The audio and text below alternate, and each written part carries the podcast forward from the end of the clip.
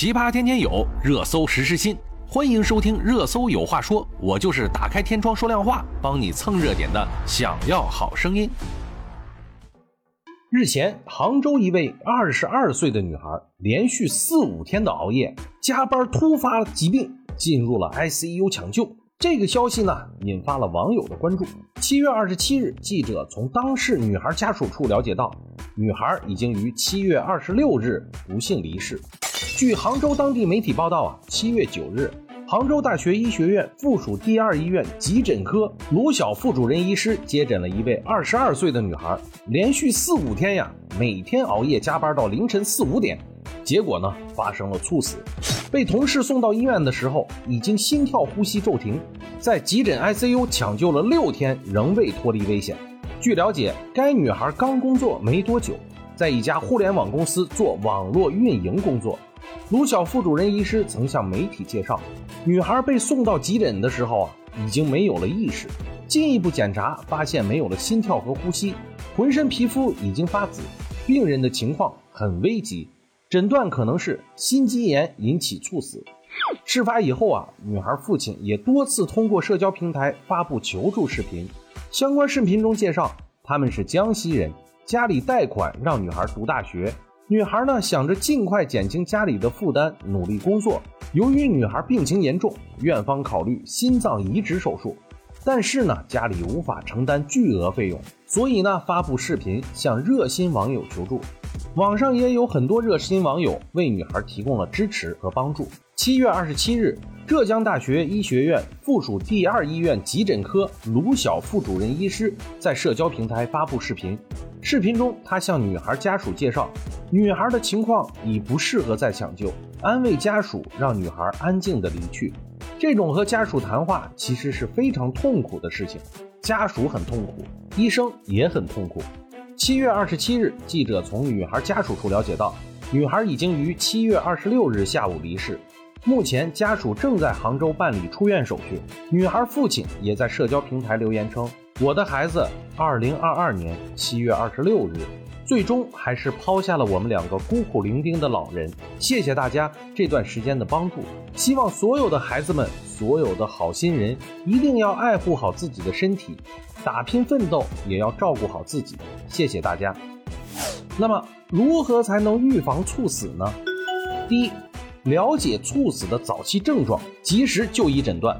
一般呀，在发生猝死前，病人会有一些症状变化，像顽固性的心绞痛发作，病人一般都会突然面色苍白、血压下降、大汗淋漓，或者猝死前几分钟或者是数天可能有胸闷、疼痛、情绪变化、疲劳等。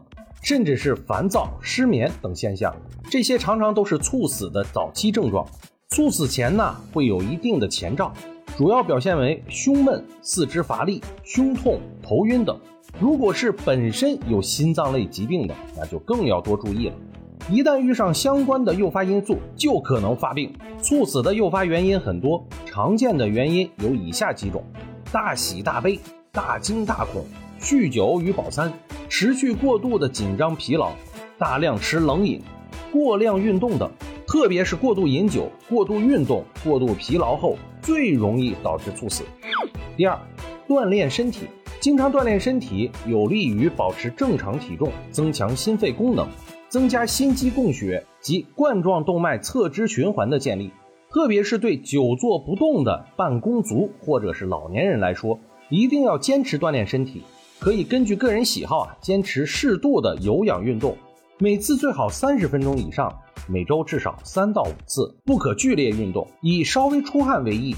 锻炼的时间最好在下午五点前，或者是晚饭后的两到三小时，不要在早上，特别是冬季的时候，因为早晨是心血管疾病发作的最多时间。第三，戒烟戒酒。烟草中的焦油进入到人体血管，会导致血管出现痉挛症状，而且香烟当中啊还含有一氧化碳，还会破坏红细胞的供氧，心肌缺氧之后啊可以导致猝死。而酒精进入到血管后，会导致心率变快，血压升高，也会伤害到心肌细胞，导致心脏衰竭。所以啊，短时间之内喝太多酒容易导致猝死，吸烟喝酒都是猝死的重要诱因。因此，对于没有任何基础疾病的人来说，戒烟限酒是最好的预防手段。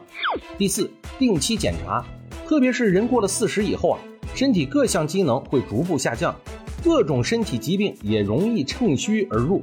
一般四十到五十岁的人群，生活和工作压力大，更容易发生猝死。一年一次的心电图是少不了的，虽然无法发现隐秘性的心脏疾病。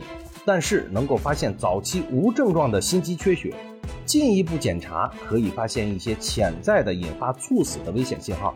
第五，避免精神过度紧张，过度紧张，心理压力大，会引发血压升高，心脏负担加重。精神过度紧张还会诱发心律失常，情绪激动很容易诱发冠心病等身心疾病，甚至还可以使已患有心血管疾病的老年人发生心肌梗塞等意外。因此啊，尽量保持平和的心态，要学会放松、自我调整。第六，保证充足的睡眠。生活中啊，尽量不要熬夜，晚上十一点之前要睡觉，养成良好的作息习惯。每天尽量保证七到八个小时的睡眠，努力提高睡眠质量。此外呀，每天应该抽出三十到四十五分钟的时间来午休，学会劳逸结合，可以有效的缓解大脑的疲劳。第七，合理饮食。日常饮食中应该增加粗纤维和水果蔬菜的摄入，控制甜食，控制盐分的摄入，保持大便通畅，避免因便秘引发猝死。同时啊，要保持合理的体重，减轻心脏负担，切忌暴饮暴食。好了，说了这么多，最后还是希望大家身体都可以健健康康，远离疾病。我们明天见。